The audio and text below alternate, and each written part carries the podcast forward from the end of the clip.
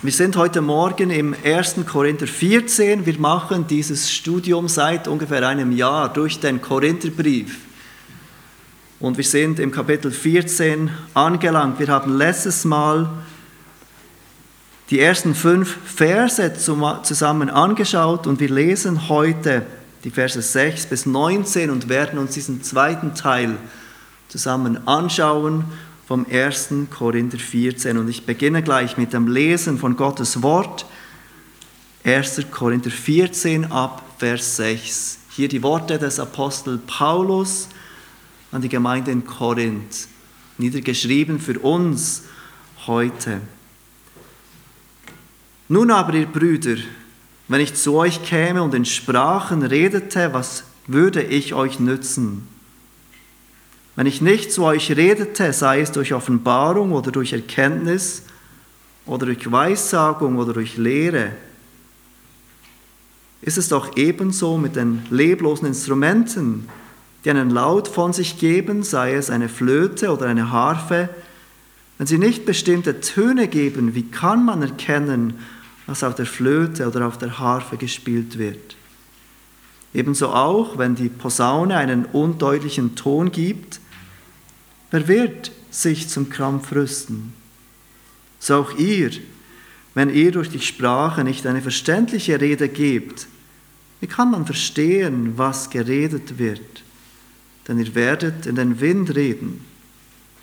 Es gibt wohl mancherlei Arten von Stimmen in der Welt und keine von ihnen ist ohne Laut. Wenn ich nun den Sinn des Lautes nicht kenne, so werde ich dem Redenden ein Fremder sein und der Redende für mich ein Fremder. Also auch ihr, ihr eifrig nach Geisteswirkungen trachtet, strebt danach, dass ihr zur Erbauung der Gemeinde Überfluss habt. Darum, wer in einer Sprache redet, der bete, dass er es auch auslegen kann. Denn wenn ich in einer Sprache bete, so betet zwar mein Geist, aber mein Verstand ist ohne Frucht. Wie soll es nun sein? Ich will mit dem Geist beten und ich will aber auch mit dem Verstand beten. Ich will mit dem Geist Lob singen, ich will aber auch mit dem Verstand Lob singen. Sonst, wenn du mit dem Geist den Lobpreis sprichst, wie soll der, welcher die Stelle des Unkundigen einnimmt, das Amen sprechen zu deiner Danksagung, da er nicht weiß, was du sagst? Du magst wohl schön Dank sagen, aber der andere wird nicht erbaut. Ich danke meinem Gott, dass ich mehr in Sprachen rede als ihr alle. Aber in der Gemeinde will ich lieber fünf Worte mit meinem Verstand reden, damit ich auch andere unterweise, als zehntausend Worte in einer Sprache. Wir kehren heute Morgen zurück zu diesem Thema des Sprachenredens oder Zungenredens, wie man heute auch oft hört und sagt. Und es ist mir ganz wichtig, dass ich uns in Erinnerung rufe, was ich am Anfang gesagt habe, als wir begonnen haben, diese Geistesgaben anzuschauen. Paulus erwähnt diese Geistesgaben im Kapitel 12 des ersten Korintherbriefes. Er fängt dort damit an, macht dann diesen Einschub der Liebe, der Wichtigkeit von der Liebe und kommt hier im Kapitel 14 zurück zu diesen Geisteswirkungen, diesen Gaben, die der Heilige Geist gibt in der Gemeinde, um die Gemeinde aufzubauen. Und das ist mir wichtig, erneut zu sagen, dass dieses Thema nicht ein Thema der höchsten Priorität ist. Es gibt Dinge im christlichen Glauben, über die man nicht diskutieren kann. Wenn man an das nicht glaubt, dann ist man kein Christ. Wenn ich nicht an Jesus Christus glaube als den fleischgewordenen Sohn, dann bin ich kein Christ. Es gibt Dinge, die absolut essentiell sind für den christlichen Glauben, aber die Geistesglauben, die gehören nicht dazu. Und so können wir, und so können auch bibeltreue, gute und treue Christen anderer Meinung sein, als ich es bin. Auch in unserem Glaubensbekenntnis, das relativ detailliert ist, haben wir dieses Thema der Geistesgaben nicht definiert, weil wir anerkennen, dass auch wir innerhalb der Gemeinde verschiedene Haltungen und verschiedene Überzeugungen haben dürfen zu diesem Thema. Solange dieses Thema der Geistesgabe nicht eine Hauptsache wird für uns. Schon im letzten Abschnitt, in den Versen 1 bis 5, hat Paulus das Sprachenreden ein paar Mal erwähnt. Ich habe gesehen, dass er abwechselt zwischen Weissagung und Sprachenrede. Prophetie ist das gleiche Wort für Weissagung und Sprachenrede. Und letztes Mal sind wir auf diese Gabe der Weissagung eingegangen. Ich habe mich auf das konzentriert. Und wir wollen uns noch einmal kurz anschauen, was er in diesen ersten fünf Versen zum Thema der Sprachen, dieses Sprachenredens sagt. Und übrigens ist das griechische Wort für Sprachen und Zunge das gleiche und deshalb spricht man manchmal vom Zungenreden, manchmal vom Sprachenreden, aber es ist kein Unterschied rein vom Wort her. Wir haben im Vers 2 gesehen, dass Paulus sagte, wer in Sprachen redet, der redet nicht für Menschen, sondern für Gott, weil niemand versteht, was er sagt, wenn jemand in einer Sprache redet und weil er Geheimnisse im Geist spricht. Und er hat diesen Gegensatz zur Prophetie, Weissagung gebracht, die zur Erbauung, zur Ermahnung und zum Trost der Gemeinde dient. Das Sprachenreden dient nicht dazu, weil es eben nicht verstanden wird. Das unübersetzte Sprachenreden. Dann in Vers 4 hat Paulus erwähnt, dass wer in einer Sprache redet, sich selbst erbaut und nicht die Gemeinde. Und genau dafür sind ja eigentlich die Gaben des Geistes da, damit die Gemeinde erbaut wird und nicht der der die Gabe hat, selbst.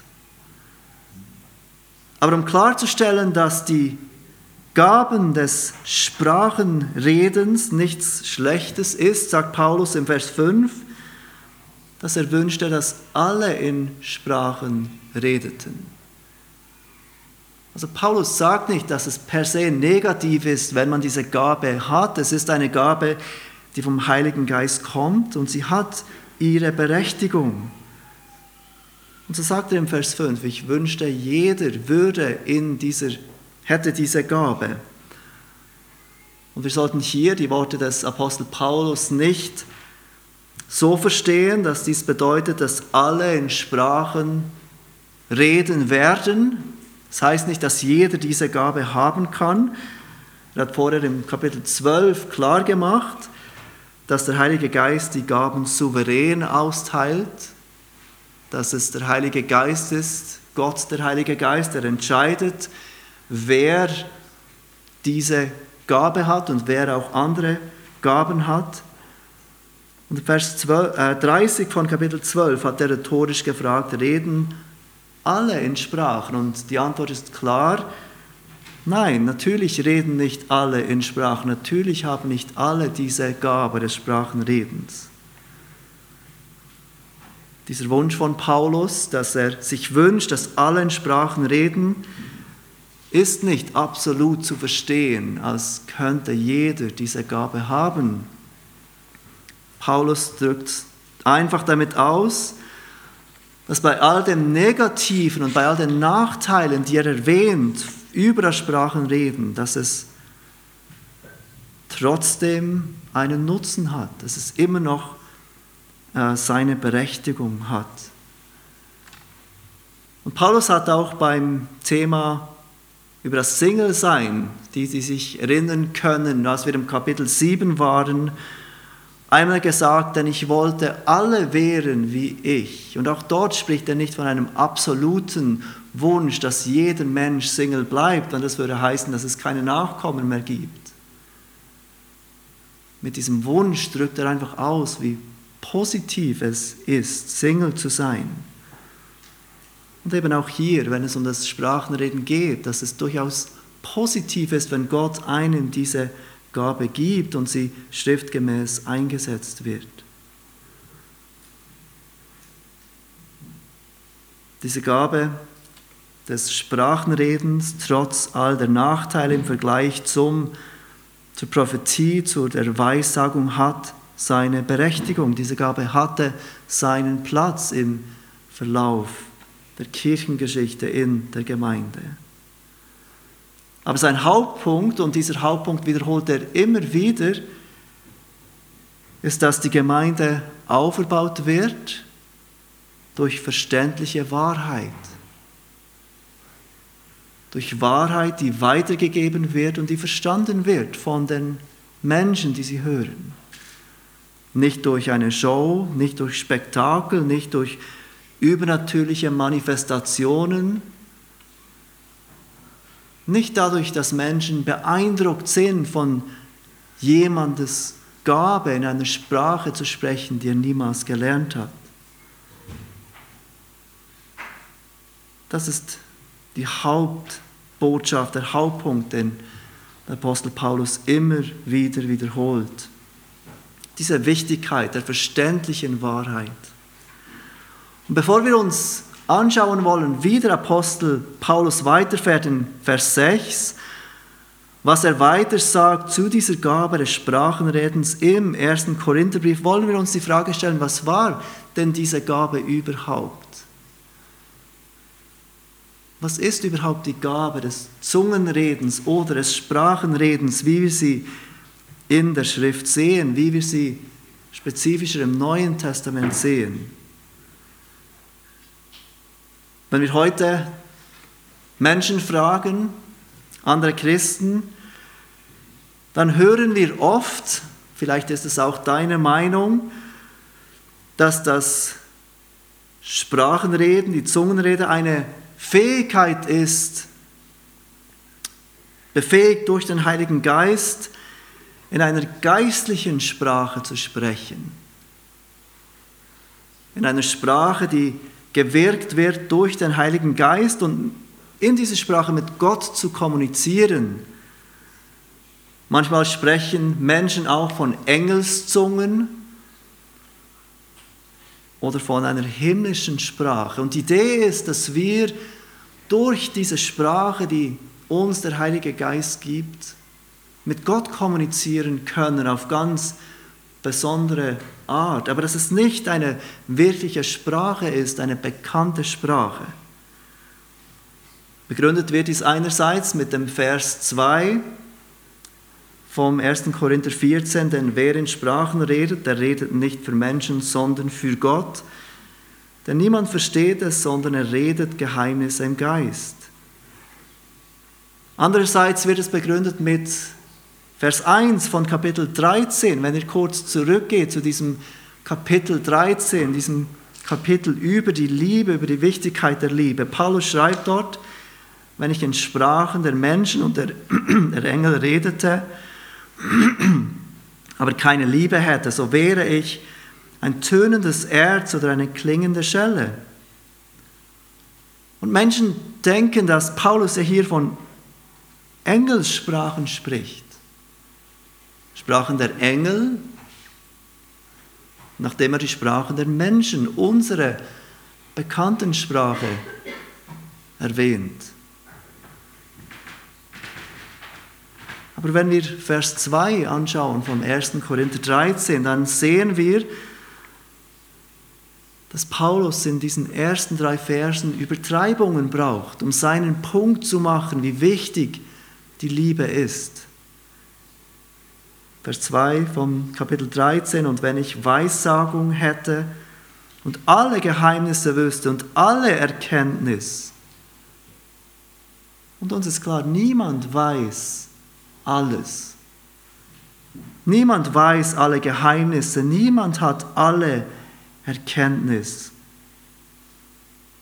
Paulus listet diese Dinge nicht auf, um zu sagen, was wir alles tun können dass wir alle Erkenntnis haben können oder danach streben sollen. Er macht diesen großen, danke, diesen großen Kontrast zur Liebe, weil er die Wichtigkeit der Liebe erwähnen will, weil er uns klar machen will, selbst wenn das stimmen würde, ohne Liebe wäre es nichts. Selbst wenn er in Sprachen der Engel reden würde, und damit sagt er nicht, dass er in Sprachen der Engel redet, aber keine Liebe hätte, dann. Es geht ihm nicht darum zu lehren, dass wir heute in Sprachen der Engel reden können, dass das Zungenreden Sprachen der Engel sind. Genauso wenig wie er lehrt, dass wir heute alle Geheimnisse wissen könnten, dass wir heute alle Erkenntnis besitzen könnten. Aber was ist denn die Gabe des Zungenredens, die Gabe des Sprachenredens? Und die beste Antwort erhalten wir, wenn wir zur Bibel selbst gehen und sagen, uns, uns anschauen, wo sehen wir diese Gabe in der Bibel in, in Gebrauch. Und das sehen wir in der Apostelgeschichte. Ich möchte euch bitten, eure Bibeln zur Apostelgeschichte aufzuschlagen, Apostelgeschichte 2. Dieses Phänomen, diese Gabe des Sprachenredens kommt dort zum ersten Mal vor.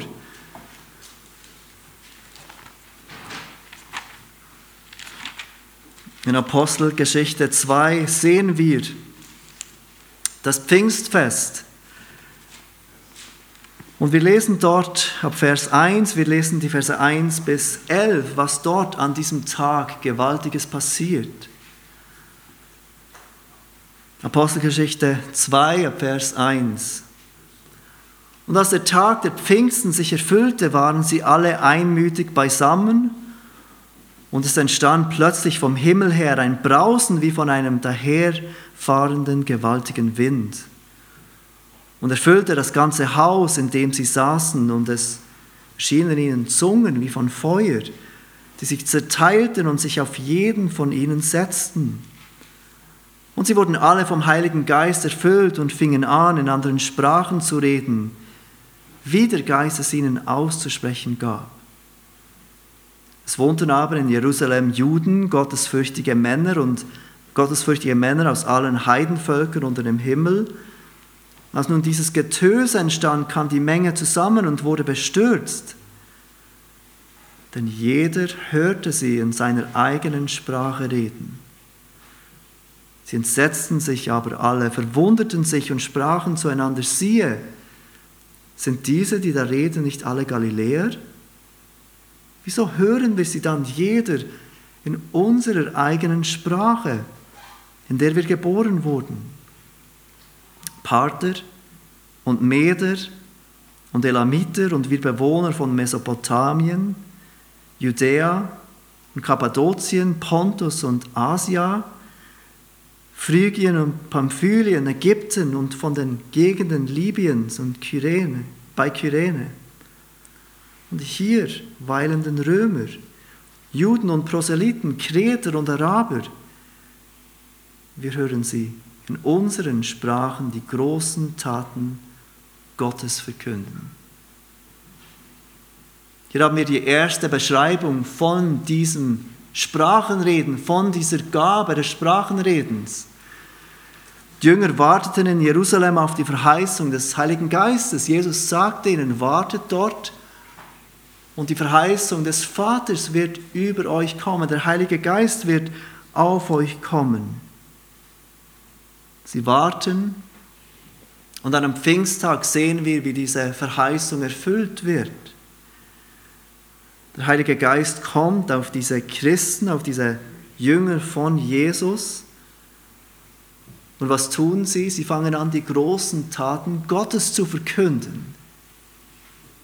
Was waren diese großen Taten von Gott? Wir wissen es nicht, aber wir können sicher sein, dass es all diese großartigen Dinge waren, die Gott tat im Leben von diesen Menschen. Ganz sicher würden sie vom Evangelium zeugen, ganz sicher würden sie davon zeugen, dass Jesus Christus kam. Um sein Leben hinzugeben, damit wir sündhafte Menschen Frieden haben können mit Gott.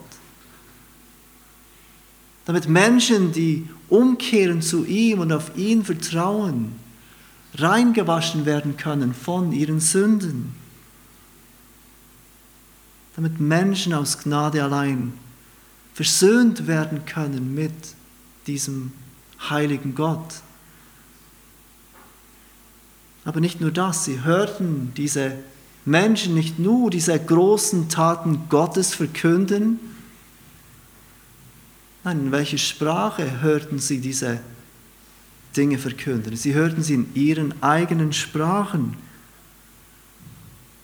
Seht ihr, wie Lukas, der die Apostelgeschichte schreibt, dies betont?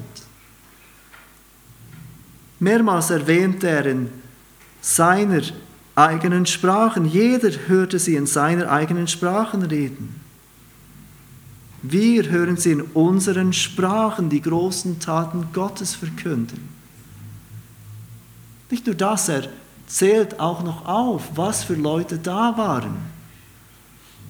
Es war das jüdische Pfingstfest, Menschen aus der ganzen Welt kamen zueinander, Menschen, die Juden waren und die sich auf der ganzen Welt zerstreuten und dort lebten, kamen zusammen an diesem Pfingstfest. Und sie hörten sie nicht auf die Sprache aus Galiläa, nicht, nicht in der Sprache von den Menschen aus Jerusalem zu ihnen sprechen, nein, in ihren eigenen Sprachen. Lukas Lukas äh, beschreibt das immer wieder in diesem Abschnitt. Ihre eigenen Sprachen, diese verschiedenen Sprachen von diesen Menschen, die dort waren aus allen Enden der Erde. Wenn wir dieses Beispiel anschauen, dieses erste Beispiel, das uns das Neue Testament gibt, von dieser Gabe des Sprachenredens, dann sehen wir, dass es sich um echte vorhandene und verständliche Sprachen handelte. Als diese Jünger gewirkt und befähigt durch den Heiligen Geist in Sprachen redeten. Dies war übrigens auch das Verständnis der frühen Pfingstbewegung. Am Anfang des 20. Jahrhunderts, mit dem Anfang der Pfingstbewegung, als dieses Thema des Zungenredens, des Sprachenredens wieder ein Thema wurde, glaubten die ersten Menschen der Pfingstbewegung, dass es sich um echte Sprachen handelte. So verstanden sie es auch aus dem Neuen Testament. Sie glaubten, dass diese Menschen, die diese Gabe erhielten, in bekannten Sprachen reden konnten. Einige von ihnen gingen dann mit diesem Glauben in die Mission, in diese Länder, wo sie dachten, sie könnten diese Sprache sprechen. Und sie merkten dann, nein, das sind ja nicht diese Sprachen. Die Menschen verstehen uns ja gar nicht. Und erst im Laufe der Zeit wurde dann diese Theologie der Erfahrung angepasst. Man merkt, es sind keine verständlichen Sprachen, also suchte man nach Begründungen, was könnte dann dieses Phänomen sein.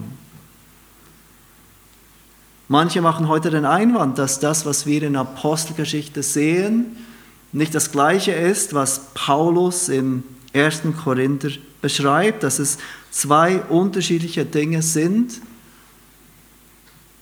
Aber Lukas, der die Apostelgeschichte schreibt, braucht genau die gleichen Begriffe braucht genau die gleichen griechischen Wörter, um zu beschreiben, was am Pfingsttag passiert. Wie Paulus, der diese Dinge im ersten Korinther beschreibt. Lukas war übrigens ein enger Reisegefährte von Paulus. Paulus und Lukas waren lange miteinander unterwegs. Und wenn wir die gängige Datierung der neutestamentlichen Bücher glauben, dann ist es gut möglich, dass Paulus und Lukas sogar zusammen waren, als Lukas die Apostelgeschichte schreibt. Lukas schrieb die Apostelgeschichte sehr wahrscheinlich, währenddem Paulus in Gefangenschaft in Rom war und er war mit ihm dort dabei, wie wir aus dem Kolosserbrief erfahren. Und als Lukas die Apostelgeschichte schrieb, war der erste Korintherbrief schon geschrieben und dieses Problem in Korinth wäre auch Lukas bekannt gewesen. Und es ist daher sehr unwahrscheinlich, dass Lukas, der so eng vertraut war mit Paulus und mit den Problemen in den Gemeinden, die Paulus betreute, dieselben Begriffe braucht, aber von etwas ganz anderem schreibt. Wenn wir diese Gabe des Sprachenredens im Neuen Testament anschauen, in der Apostelgeschichte, dann bleibt kein Zweifel, dass es bekannte Sprachen waren, die diese Menschen sprechen konnten. Wir wollen jetzt zurückgehen zum 1. Korinther 14 und uns anschauen, wie Paulus weiterfährt mit seiner Erklärung über das Sprachenreden in der Gemeinde. Vers 6 im 1. Korinther 14 erklärt uns Paulus etwas mehr, weshalb die Gabe des Sprachenredens, so wie sie in der Gemeinde in Korinth benutzt wurde, nicht zur Erbauung der Gemeinde diente. Ich lese noch einmal Vers 6. Nun aber, ihr Brüder, wenn ich zu euch käme und in Sprachen redete, was würde ich euch nützen? Wenn ich nicht zu euch redete, sei es durch Offenbarung oder durch Erkenntnis oder durch Weissagung oder durch Lehre. Paulus stellt sich folgende Situation vor. Er geht in diese Gemeinde in Korinth, steht vor diesen Christen und er spricht zu ihnen in einer Sprache, die sie nicht verstehen. Er steht vor ihnen, er spricht sie an, er lehrt sie, aber die Menschen können diese Sprache nicht. Sie verstehen ihn nicht, sie verstehen nicht, was er sagt. Es ist niemand, der übersetzt. Es ist niemand, der weitergibt, was er ihnen erklärt. Und Paulus fragt sie, was würde euch das bringen? Wie würde es euch helfen? Welchen Nutzen hättet ihr davon, wenn ihr mich hört, aber ihr versteht die Sprache nicht, die ich spreche? Einige von uns waren schon im Ausland in einem Gottesdienst und wir haben die Sprache vielleicht nicht verstanden, die dort gesprochen wurde. Und wir profitieren von der Gemeinschaft mit diesen Christen. Wir profitieren manchmal von den Liedern, die wir vielleicht auch kennen. Aber wir können nicht profitieren von der Predigt, wenn die Predigt in einer völlig unbekannten Sprache ist und wir verstehen schlichtweg nicht, was gesagt wird. Im Gegensatz dazu nennt Paulus Offenbarung, Erkenntnis, Weissagung und Lehre. Und all diese Dinge haben dasselbe Ziel. Sie wollen Wahrheit vermitteln. Sie wollen Wahrheit, die von Gott kommt, weitergeben und Wahrheit lehren.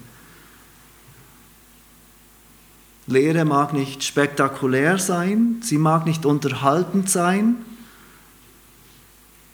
aber Paulus macht deutlich, es ist genau die Wahrheit, die Gottes Volk heiligt und auferbaut. Was würde es euch nützen, wenn ich zu euch komme und in einer Sprache spreche, die niemand von euch spricht? Um seinen Punkt noch klarer zu machen, gibt Paulus im Folgenden drei Beispiele aus dem Alltag dieser Menschen. Drei Beispiele, die auch wir heute ganz gut nachvollziehen können. Das erste Beispiel kommt aus dem Bereich der Musik. Wir sehen es im Vers 7. Ist es doch ebenso mit, dem Leblo mit den leblosen Instrumenten, die einen Laut von sich geben, sei es eine Flöte oder eine Harfe? Wenn sie nicht bestimmte Töne geben, wie kann man erkennen, was auf der Flöte oder auf der Harfe gespielt wird? Flöte und Harfe waren bekannte und beliebte Instrumente in der Antike. Heute würde man wahrscheinlich von anderen Instrumenten sprechen, aber wir verstehen auch heute sehr gut, was unter einer Flöte und Harfe gemeint ist und wie ein Ton durch diese Instrumente kommt. Ich glaube, wir alle kennen die Situation, in der ein Kind ein Instrument nimmt und anfängt zu spielen und denkt, ich kann ja ein Instrument spielen, das ist ja gar nicht so schwierig. Das ist gar nicht so schwierig, einen Ton herauszubringen. Und auch wenn wir nicht viel von Musik verstehen, können wir trotzdem zwischen Melodie, zwischen einer Melodie und bloßen Tönen unterscheiden. Wir hören sofort, ob jemand dieses Instrument wirklich beherrscht oder ob es bloß Töne sind, die jemand von sich gibt. Denn es sind die bestimmten Töne, die Tonfolgen, die Abfolgen, die eine Melodie ausmachen. Und so braucht Paulus dieses Beispiel der Instrumente, um zu zeigen, wenn es leblos ist, wenn es nur ein Laut von sich gibt, aber keine wirkliche Abfolge hat, keinen keine bewusste Abfolge hat, dann bringt es nichts. Das zweite Beispiel, das er braucht, ist vom Krieg oder vom Kampf, Vers 8 und 9. Ebenso auch, wenn die Posaune einen undeutlichen Ton gibt, wer wird sich zum Kampf rüsten? So auch ihr, wenn ihr durch die Sprache nicht eine verständliche Rede gibt, wie kann man verstehen, was geredet wird? denn ihr werdet in den Wind reden.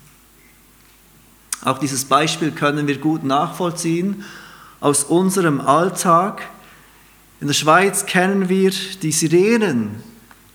Wir haben nicht mehr Trompeten oder Posaunen, die uns warnen vor einer Gefahr, aber wir haben diese Sirenen.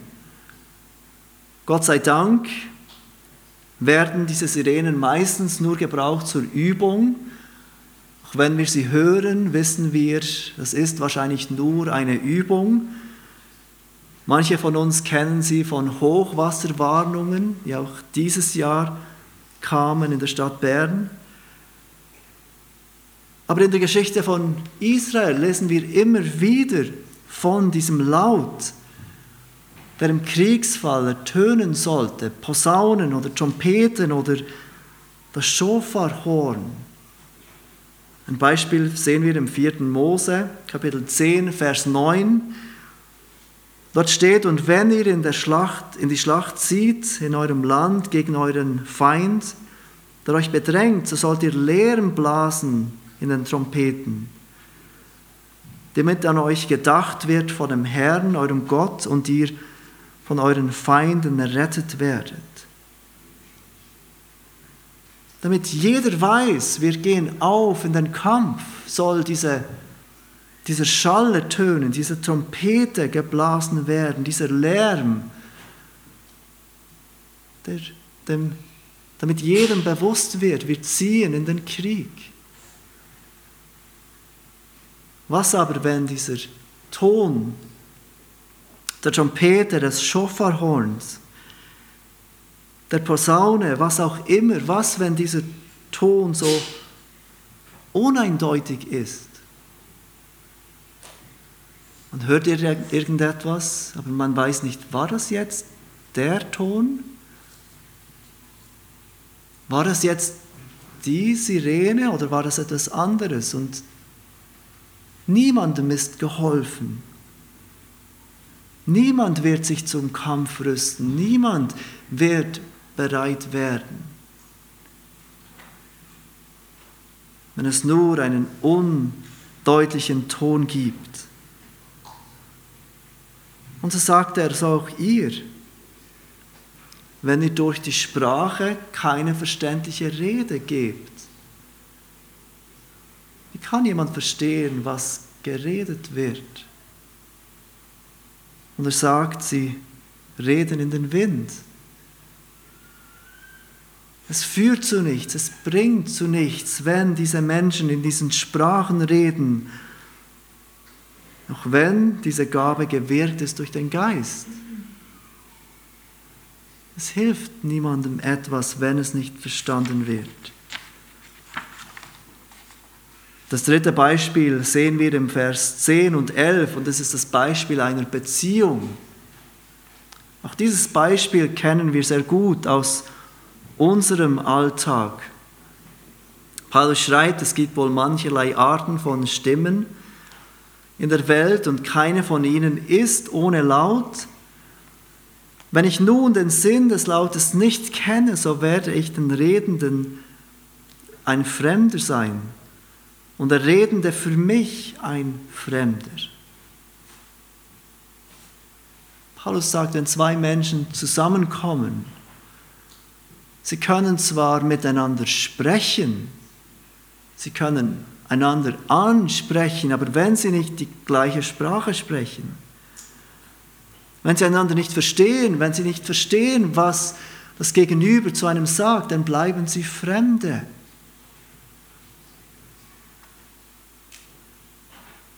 Sie können nicht Freunde werden. Sie können nicht Bekannte werden. Sie können nicht einander kennenlernen.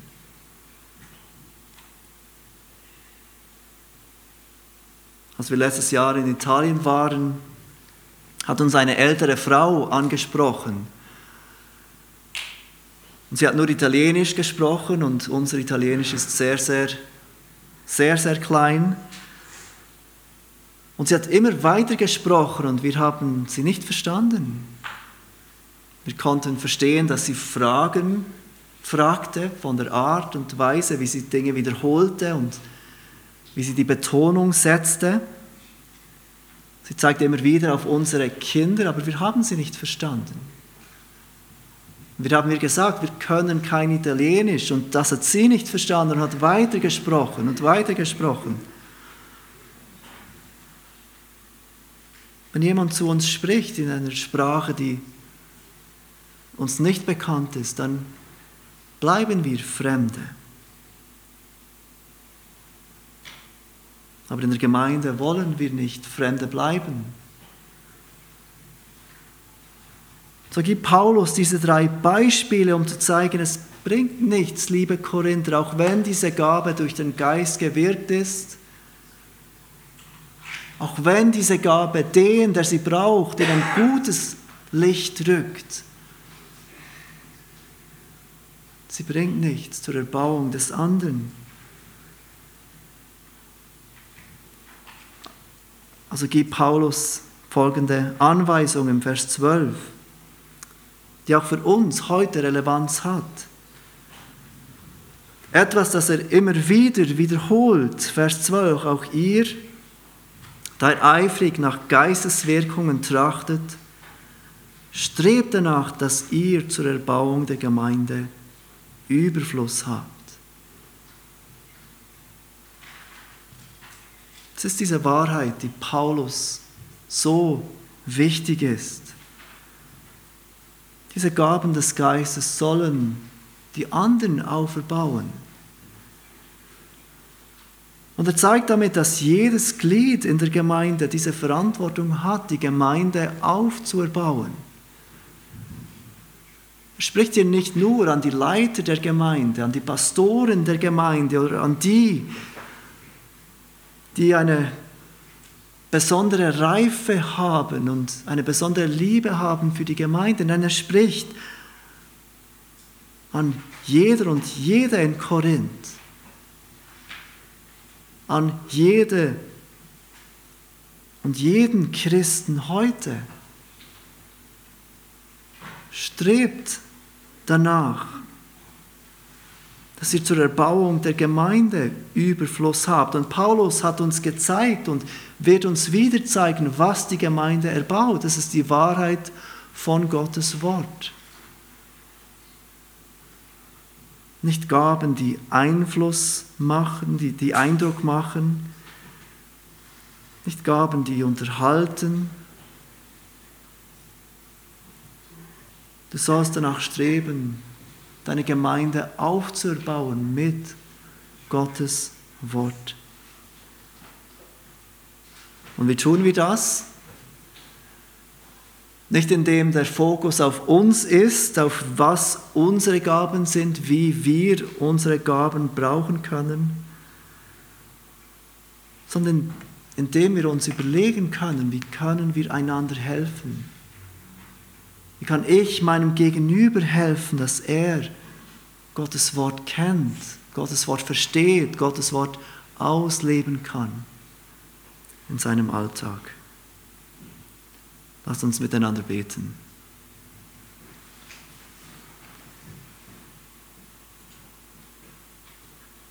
Vater, wir danken dir, dass du deiner Gemeinde Gaben gibst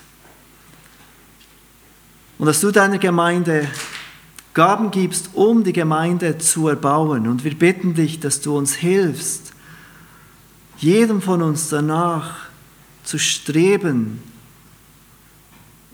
dass der andere aufgebaut werden kann. Hilf uns, dass wenn wir zum Gottesdienst zusammenkommen, dass jeder von uns bedacht ist, den anderen aufzuerbauen mit der Wahrheit von deinem Wort. Hilf uns, dass wir in unserem Alltag dein Wort lieben dürfen und gefüllt sein können von der Wahrheit von deinem Wort, so damit, wenn wir zusammenkommen, damit dein Wort aus unseren Herzen kommt. Damit wir, wie Paulus schrieb, wir zueinander in Psalmen, Hymnen und geistlichen Liedern sprechen. Mit unseren Herzen gefüllt sind von deiner Wahrheit damit wir uns durch deine Wahrheit aufbauen können. Amen.